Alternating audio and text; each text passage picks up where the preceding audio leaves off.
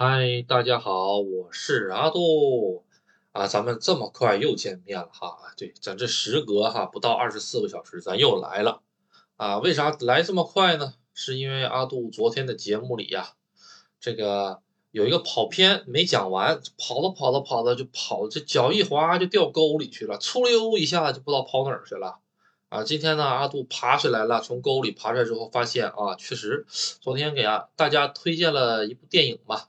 准确的是三部电影啊，这个电影叫做什么呢？就是《家族之苦》，苦是苦难的苦，讲的是什么呢？就是日本人呢，这个普通老百姓的一个生活，然后呢，用一个稍微喜剧的一个方式，哎，描写出了这个不同的这个年龄层的这个日本人呢遇到的一些事情，啊，比如说老年离婚呐。啊，啊还有就是日本的婆媳关系啊，日本的大男子主义啊，这个剧里面描写的清清楚楚。哎，这个剧的主角是谁呢？这个剧的主角就是一个七十多岁的一个这个呃日本老大爷。哎，这个日本老大爷呢，啊，他呢跟他的老伴儿在一起生活，然后呢，他底下一共有三个孩子啊，大儿子啊。啊，然后呢，二女儿，然后三个第第三是三小儿子，然后呢，大儿子呢生了两个孩子，哎，跟他们一起住，二女儿呢啊结婚了，在外面跟她的丈夫一起啊生活啊，她的二女儿呢是一个税理师，税理师是什么？税理师就是啊，日本有八大士嘛，这八大士是什么？就是专门就是什么呃行政书士。啊，税理师，还有那个各种各样的师，这个师都是什么呢？就是说，在一些日本，呃，比较专业的一个领域的一些专门做专业的事儿。日本哈，他对这个专业性要求特别高，所以他有各种各样的考证。只有考证通过了之后，你才能去干这个事啊，这个事哈。税理师其实就是专门帮别人整理这个税的啊。啊，比如说我呢，这个跟别人离婚了之后，这个两个人怎么分家产？分完家产之后，这个税该怎么付？或者呢，就是从这个呃老人那里继承了产，这个税又该怎么付？就干这个事儿啊，怎样合理避税？这种税理师在发达国家特别的吃香，不光日本啊，美国呀、欧洲那边税理师都很厉害啊，社会地位也很高啊，因为毕竟是能想办法帮你弄钱嘛，啊，对，能帮你省钱的一个工作。像《肖申克的这个救赎》，《肖申克的救赎》，他在这个里面为什么当得好？他就是帮别人搞那个银行嘛，还纳税啊、报税啊什么的，是不是哈？哎，咱们继续扯回来这个，要不一会儿就跑到《肖申克的救赎》救赎里了哈。今天呃，阿杜不想这个跑得太快，咱慢慢来讲这个剧后面反映的一些东西。首先，先把这个婆媳关系来讲啊，日本呢并没有像中国这么强烈的婆媳关系，因为。这个老人呢，基本不会跟这个年轻的儿女们一起住，啊，如果想住的话，年轻的儿女们也基本不会同意，因为怎么讲呢？就是日本人的这个边界感也好啊，或者说是他们这个生活的存在的范围感也好啊，是特别强的，就像像像小动物一样，自然界的动物一样，都是有自己的这种领地意识，哎，领地意识啊，这个领地意识呢，也就造就了一些，假如说啊。呃，咱们在路上碰到了一些陌生人，这个陌生人呢，特别的惨，特别的苦，没有地方住，啊，咱们呢可能就是啊会这个收留他来住一晚。日本基本不会有这个事儿的，啊，就不会让不认识的人在家里住。当然了，这么做的风险在咱们这边虽然是有啊，但是咱们好像比较开放一些啊，比较有这种同理心也好啊，或者说是啊文化所导致的哈，这比较包容啊。但是日本就没有这个样子啊。他们就是说，我不认识你，基本不是基本是百分之百不会让你来我们家住的。这个里面就有一个很好的桥段，就是说这个老头儿，七十多岁这个老头儿，他上初中还是上高中时代的这个朋友，跟他一起喝多了之后，把他带回来了，带回到他们家里来住了一晚上。然后这个他的儿子，他大儿子和他的大儿媳妇就不愿意，但是毕竟是他。呃，老头嘛，一家之主啊，他们也敢反抗不了。但是这两个人就是一直在想办法，说赶紧让他走，赶紧让他走。哎，这个呢，就是体现出日本的一个这个，当时以前有一个节目，阿杜记得很清晰啊，是一个摔跤的，挺有名的一个摔跤的运动员还是什么，呃，挺有知名度的啊。他呢就是去到了呃一个地方去参加一个节目，就是说呃，就是怎么说呢，全靠他人的帮助，然后度过一个星期之类的这种节目啊啊，收了一分钱都没有，然后呢住的话呢都是要到别人家去住。啊，吃的话也到别人家吃这种感觉。然后呢，他呢，啊，在路路上走的时候碰到了一个他的粉丝，他的粉丝特别开心，要求跟他合影也好啊，啊，然后特别开心留念，然后啊还要握手照照相什么玩意儿的。但是他就跟他粉丝提，我今天晚上能不能上你家住？粉丝想了一会儿说，这个我我我给我们家里人确认一下，家里人都不同意。哎，就是即使他是个公众人物，大家也不会接受的。你看是不是哈？就是他们就是这种感觉，边界性特别强啊，包括家里人跟家里人的边界性也特别强啊。就比如说他这个二女儿啊，还有这个三还最小的儿子三儿子啊三儿，他们在家里面呢，准确的说哈，其实就像客人一样的感觉，并不是做到这里是真真正正自己的家，因为什么呢？日本阿杜以前节目里讲过吧。能够继承咱们这个呃，就是阿杜当第一视角来说，能够继承我爸爸妈妈的东西只有大儿子有，只有大儿子能够继承，二儿子、三儿子、四儿子、五儿子继承不了，所以他们从一出生的时候，他们就已经接受了我的命运。哎，你别看我们家这个地哈，几百亩地，这个房子盖的跟城堡似的，跟我无缘，我一分钱也拿不到。如果说这个老头老太太在世的时候，哈，哎，还是稍微怎么说呢？思想能够 open 一些的话，能够开化一些的话，可能还会给这些呃，除了大儿子以外的其他的子女稍微留下那么一点点的财产。但是，哈，他要是把这个家作为这个家的这个栋梁啊，就是把整个家传下去，作为一个家的话事人的话，只能传给大儿子。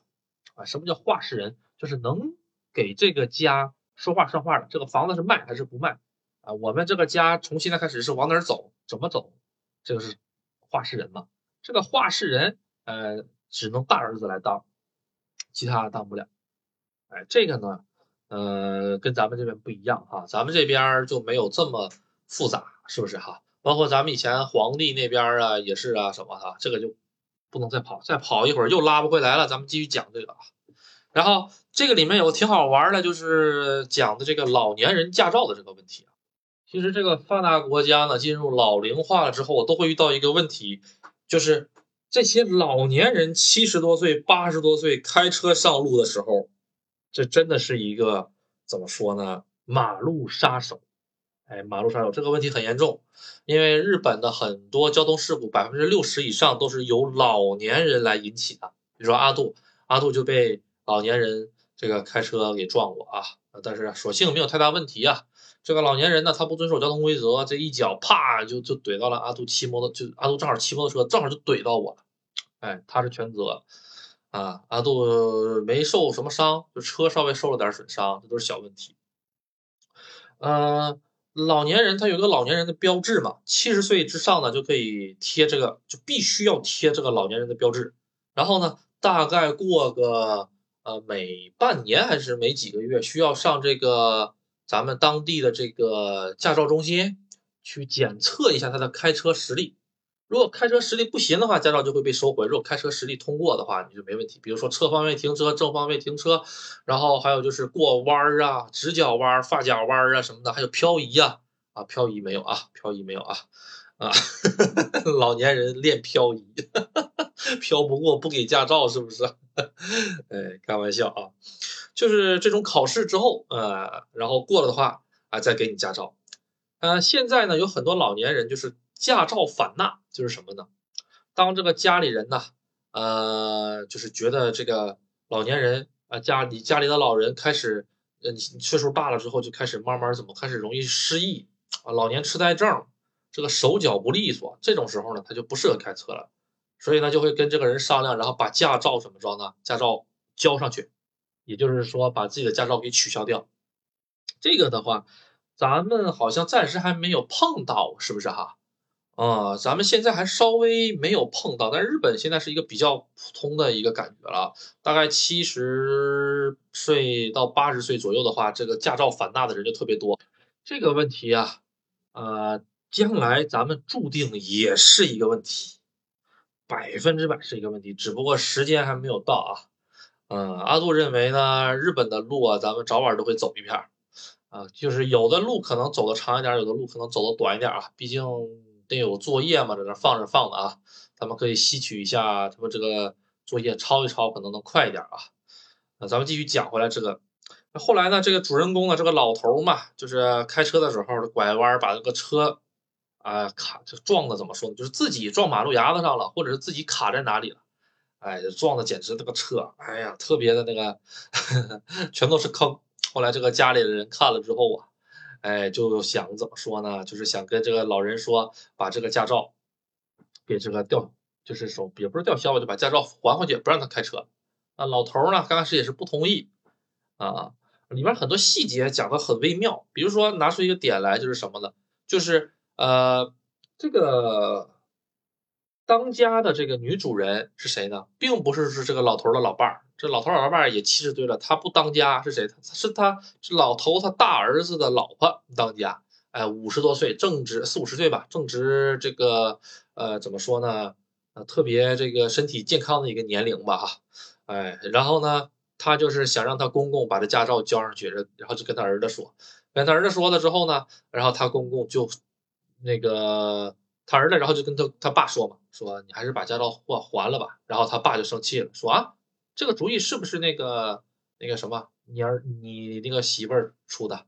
就是说他那个大儿媳妇儿出的啊什么什么？然后他大儿媳妇说啊没有没有没有没有，不是我出的呀，哎呀是那个，然后就开始这个样子，就总感觉吧，就是嗯 嗯很日本，这感觉很日本。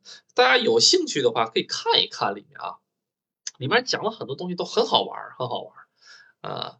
就是包括里面的还有大男子主义，大男子主义是第三部里讲的啊，就是这个大儿子和这个大儿媳妇闹别扭的时候，这个大男子主义，大男子主义的日本这个大男子主义体现在什么程度？就是家里的这个男的出去挣钱，女的在家里做全职主妇，男的就觉得这个女的天天家玩，天天家玩，不干活啊。这个事情吧，毕竟是电影，它最后都是 happy end，就是说都是一个好的结局，但是现实生活中就不一定了。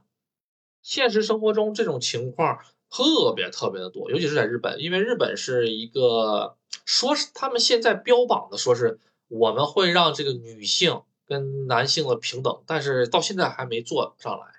包括很多市政府里面啊，还有就是很多议员里面都要有女性的比例，这个纯属就是为了呃让女性平等而让女性平等。实际上就是啊啊，我们这个席位里面不行啊，这个咱们要标榜，咱们要标榜一下咱们这个党党派啊，对这个女性啊的尊重啊，赞成这个女性出来工作跟男性这个怎么说地位平等一样，我们就必须要采纳更多的女性议员。但是吧，这个女性议员吧，大家都懂的，只想放这个座位，但是不想放全，所以呢，就招一些花瓶进来。啊，或者是什么呢？比较听话的，啊，这个东西怎么跟大家讲呢？嗯，如果大家去看了一些日本的这些竞选呢，就会发现，哎，有很多这样的势力，啊，选给谁呢？就就看哪个党派的花瓶漂亮，就选选给谁。啊，这个吧，阿杜就不讲了，毕竟这个选举这一块儿，阿杜也是只知道皮毛啊，阿杜也都是道听途说啊，毕竟咱也没有选举权，你说是不是啊？嗯咱们继续扯回来这个电影，这个电影呢，就是他这个小儿子，三儿子嘛哈，他这个三儿子嘛，怎么讲呢？呃，特别喜欢这个弹钢琴啊，然后呢，作为一个钢琴调音师，然后生活。钢琴调音师的这个工作，其实在日本是一个很不稳定的工作啊，有活你去，没有活在家躺着这种感觉。然后呢，他跟一个护士啊，跟一个护士结婚了，哎，这个护士呢，他俩结了婚之后。他们两个还在这个工作，就是女方并没有辞掉护士的工作，还在一直工作。这个护士的，就是三儿子的他老婆的奶奶还在，还在，但是已经是下不动楼的这种了啊，而且还有点老年痴呆啊。其实，然后呢，他妈妈又离婚了，就是三儿子他老婆的妈妈，他丈母娘又离婚了，早年离婚了啊，因为小三儿啊之类的又离婚了。离婚了之后吧，呃，就剩他一个妈妈去照顾他，他老他他婆他他姥姥，就是他姥姥，然后倒的特别特别的累，呃。就是怎么说呢？其实啊，我觉得到哪儿活都不容易，到哪儿活都不容易，尤其是呃，就是说在亲戚帮忙比较呃弱的这一块儿，就是日本。咱们中国是比如说啊，这种家族性啊，包括这种亲戚互相帮助啊，这种观念比较强，所以出了很多事情的时候，乌泱的一帮人都能上来，是不是啊？啊，当然了，这个也是分家族的啊，这个是分地区分人的啊。啊，阿杜说这个东西说这个话可能是有针对性啊，但是大家不要以偏概全啊。但是日本就没有这么样子啊，他们这个家族和家族之间的距离感也好啊，啊，包括整个的这个，假如出了事儿之后啊，啊，他们有可能只是很怎么说呢？除了这种直系，比如说自己的妈妈、自自己的奶奶、姥姥这种。情况下操下心，其他的都不会操心。还有很多的家族，我跟你讲，就是说，嗯，生了儿子之后，咱们中国有句话叫“养儿防老”吧，日本没有这种意意思啊，就是，呃，怎么说呢？孝敬父母这个东西，在日本人的观念中，只能算是一种，嗯，怎么讲呢？嗯，并没有像咱们国内。这么根深蒂固的插在脑子里，你要是不孝敬父母，你就怎么怎么着，怎么怎么着，哎，然后怎么怎么着。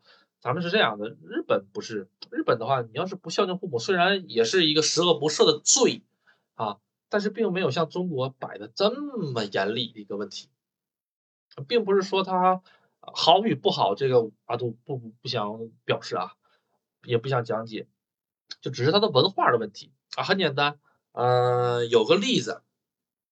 是谁呢？有个例子就是说，这个老头儿，咱们讲这老头儿啊，他跟这个他老伴儿准备回，他们在东京住啊，但是他们准备回自己的那个濑户内海的这个这个老家，濑户内海在关西呢，啊，准备回老家呢去扫去扫一下墓，去扫一下墓，去扫墓的时候呢，这个他他这几个儿子呢，就是说实话就是不想去啊，不想去吧。呃，那就怎么办呢？那就给点钱呗，是不是啊？给多少钱呢？给个三万日元，哎，就够了。给三万日元的话，就让这老头老太太他们两个去就行了。其实这个剧里面，这个老头老太太他们还是比较有钱的啊，在东京横滨有一个一户建，而且这老头没事就喜欢上小酒馆喝酒，然后去打打高尔夫，去去钓钓鱼。这个老头以前是在这个大手公司里面。做这个怎么说呢？就是萨拉利嘛，萨拉利嘛就是社畜嘛，肯定也是，嗯，怎么说呢？就是做到了一定职位啊，所以退休了之后，两个人根本不愁钱。但是这种情况在日本还是比较少见的，大多数的日本人，尤其是经历过这个泡沫的，就怎么说？就是真的就是说，开局一手好牌，最后打的稀巴烂的人大有人在。比如说这个老头，他的一个初中同学，也是濑户内海的啊。这个故如这个电视剧里面也讲了，这个人呢，他是怎么的呢？他是呃，当年在这个他们这个叫什么球队来着？哪个球队我忘了啊啊，很有名的一个人，长得也挺帅。后来还娶了他们班的班花校校花吧，娶了校花为妻，而且他们家是专门世世代代做和服的。很有钱，后来他继承了一家特别巨大、百年老店，啊，做客服了。咱们正常人来看，哇，这还用奋斗吗？不用奋斗了，一毕业就直接做到了人生终点了。确实是人生终点。为什么？当时正好赶上这个日本的房地产泡沫的前，就是马上要爆破的这个前夕，他把他这个老店卖了之后，几百年的老店。把他家里的祖传生意全卖了之后，去投资房地产，你说他有错吗？没有错嘛，想挣钱这都是很正常的嘛。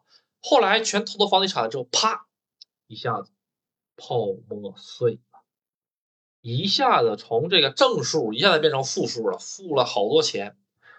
这会儿呢，因为他跟这个咱们主人公这个老大爷啊，他们两个是那个老大爷叫平田，他跟这个平田老大爷他们两个是同学呀。啊，那个老大爷有一天开车的时候，哎，碰到了这个呃，他这个以前破产的这个同学了。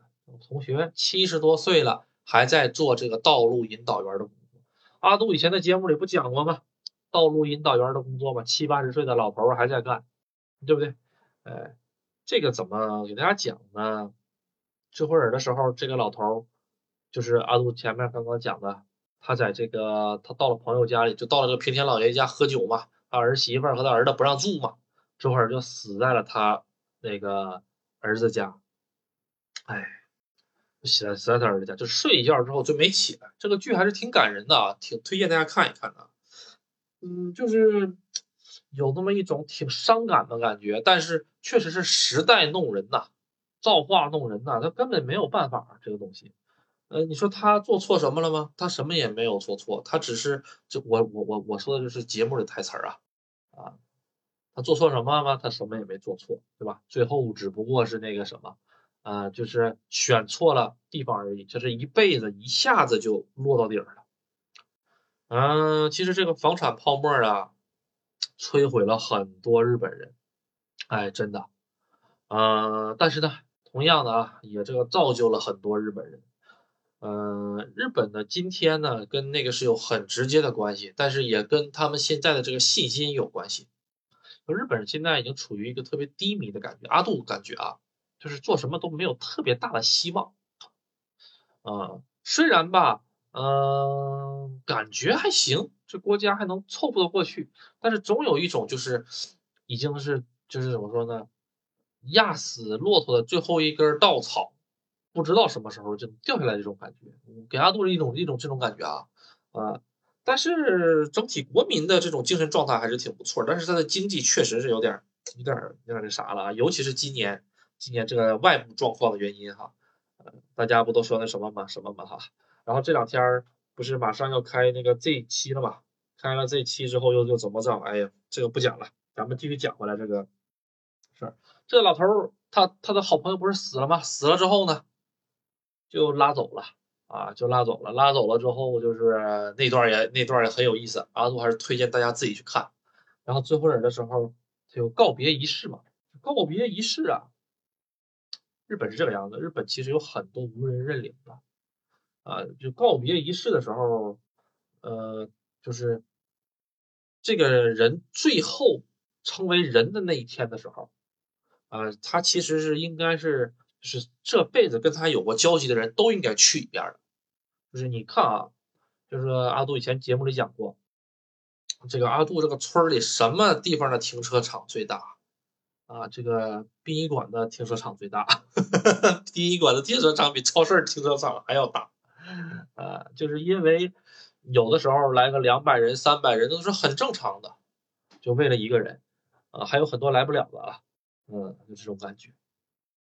不管是公司的也好的，还是邻居也好，只要是沾点边儿的，啊，都会过去。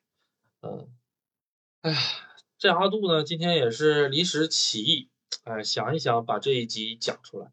其实，其实他这个里面的人际关系啊，描写的特别好。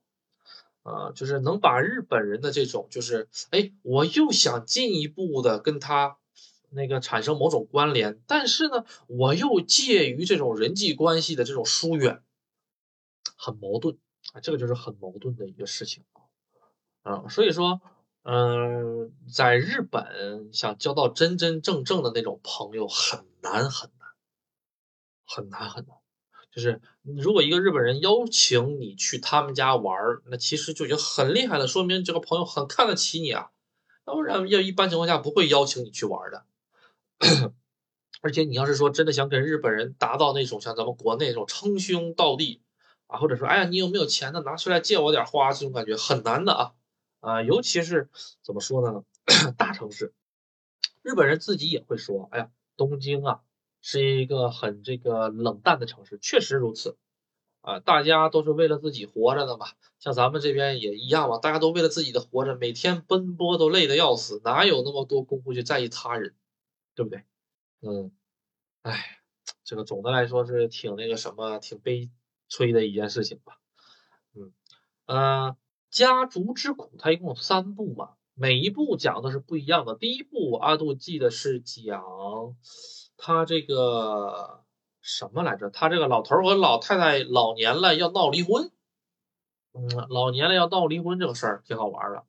第二部讲的是这个谁来着？忘了。第三部讲的是大儿子和大儿媳妇要闹离婚啊的这个事儿啊，就是很啊对。第二部讲的是这个什么？想起来了，讲的是这个给老头这个把驾照收回去的事儿啊。它其中有好多好多的小故事啊，对，呃，包括就是很多其他的一些呃日式的幽默，或者说是。呃，日本的那种，呃，怎么讲呢？特殊的那种文艺作品的带带人的感觉。呃，日本的这些电影，尤其是家庭喜剧或者是家庭叙述类的事情哈，它会给人一种很安静的心，就是很心里特别平静的感觉。比如说，你在特别燥的一个人啊，你现在心里事情特别多，你可以去看一下。前五分钟的时候可能特别平淡，看不想睡觉，但是你一旦看进去了之后。你就会慢慢慢慢的被他这种平静所征服，他能让你一个人的心灵变得特别平静，哎，而且呢，最重要的是什么？你能完全被他带入到这个故事。它不像是呃很多其他的欧美大片儿也好吧，他会呃讲究那个画面感也好，或者是他会讲究这个，哎呀，这个这个事情讲的多么漂亮，这个故事讲的多么漂亮。啊，但是这个日本电影，他会把一个逻辑，或者是怎么说呢？这个他想讲的这个事情，他会把它剖析在每一帧、每一个细小的动作，呃，让你到了最后，你才会发现啊，原来是这么回事，而给人一种意犹未尽的感觉。哎，对，给人也意犹未尽的感觉，就像可乐和茶的感觉一样。可乐咕噜咕噜咕噜，喝完之后确实，哎呀，很爽，哎呀，啊，就是这个味儿，是不是啊？就是这个味儿，好像是别的广告的词儿哈，忘了无所谓了啊，就是这个味儿。但是呢，茶是什么？茶是要慢慢品的，哎，这个刚开始有点苦涩，慢慢回甘，嗯，舌头再抿一下子，还有一点点苦涩，哎，最后口中留有清香，这个就是茶嘛，是不是啊？所以茶跟可乐其实就是相当于这个日本。跟这个外国的这个欧美的那些电影的一个很大的一个区别。当然了，我只是说的是日本的这个叙述类故事，或者是家庭伦理类的故事啊啊，像那些悬疑呀啊，还有就是特摄片啊，还有就是很多的那种就是呃讲这个谜团呐，这些推理的那个不包括。阿杜特别喜欢看日本的那种就是讲这个普通人生活的很多故事，嗯。看了之后，你就会发现，大家都是人，就是他活的也不怎么样，是吧？我还能用美团叫个烤鸭，他他烤鸭他都没有，啊，看完了能有能有能有一种这种感觉吧，给大家，嗯，好，然后明天晚上就要直播了哈，明天晚上就要直播了之后呢，其实阿杜，嗯，怎么给大家讲呢？就是现在的这个。嗯，我心里有其实有很多话，就是不知道该通过哪种正确的方式来引出来。呃，所以希望明天的直播呢，各位捧捧场。哎，现在阿杜基本上是想把这个直播全部定在晚上的九点啊，不好意思，是星期六的晚上九点半左右啊。有的时候可能会提前，有的时候可能会拖后，这个具体看阿杜这边的安排。但是星期六呢，阿杜是想。如果以后假如说朋友多了的啊，疑问多了的话，可能星期星期五啊晚上还会再开一场。好，嗯，咱们今天呢先简单的讲到这里啊。这期呀都不想讲太多，因为呃作为一个怎么说呢口水节目吧。什么叫口水节目？就是阿杜的这个节目哈。我发现我如果好好的做一个节目呢，嗯，大家都不怎么留言。就就我做这种口水节目，大家特别喜欢听。嗯，呃，你们这是要不？其实不是阿杜跑偏，是你们把我给带跑偏了。哎，各位观众朋友们，嗯，最后还是要感谢各位听众啊，阿杜其实是个特别懂感恩的人，就是虽然呃每个朋友在不同的时段听阿杜的节目，可能是出于不同的目的，比如说是呃想排解一下苦闷呐，想消磨一下时间啊，想作为催眠节目来进行听啊，啊，但是只要你听了阿杜的节目，我就相信，哎，阿杜的这个力量能传递给你一点点啊，如果能对你的生活啊。啊，哪怕是起那么一丢丢的作用阿杜都会觉得特别特别的开心，因为帮助人其实是呃以后通往另一个世界的重要的一个呃怎么说呢？一个呃叫做这个叫什么玩意儿来着？这个叫做就是这个这个不讲了，大半夜讲这玩意儿，大家又都该多想了。就是大家总之就多帮助人吧，啊。多帮助人的话呢，以后百年之后，哎，就账本啪拍在脸前，哎，怎么着怎么着，你今天怎么怎么怎么着，嗯，最重要的是帮助人能让自己快乐，嗯，所以还是希望各位能够从自己身边的小事做起来，把这份感情啊也好，或者把这个能量啊传递下去，哎，哪怕是很简单的一个事儿，就是把自己的垃圾扔到垃圾桶里，哎，然后呢，把这个呃看到了。啊，或者是什么呢？早上买完煎饼果子之后，对这个摊煎饼果子的阿姨或者奶奶或者叔叔啥都行，说一句谢谢，就这一个小小的一个举动，就能让他获得一天的能量，他的人生可能就会因为你这一个谢谢而发生改变。本来他可能心情不好，是吧？摊的煎饼摊的不好，就你是因为你这一句谢谢，可能你看心情变好了哈。嗯，所以嘛，希望大家能多多把这个。感觉传递给传递下去，啊，我这节目怎么又跑到传递正能量了？咱们的这个主题曲是感恩的心吗？好，等会儿啊，阿杜清嗓子准备唱感恩的心。好，呃，本期节目呢就到此为止，谢谢大家的支持，拜拜，感恩的心。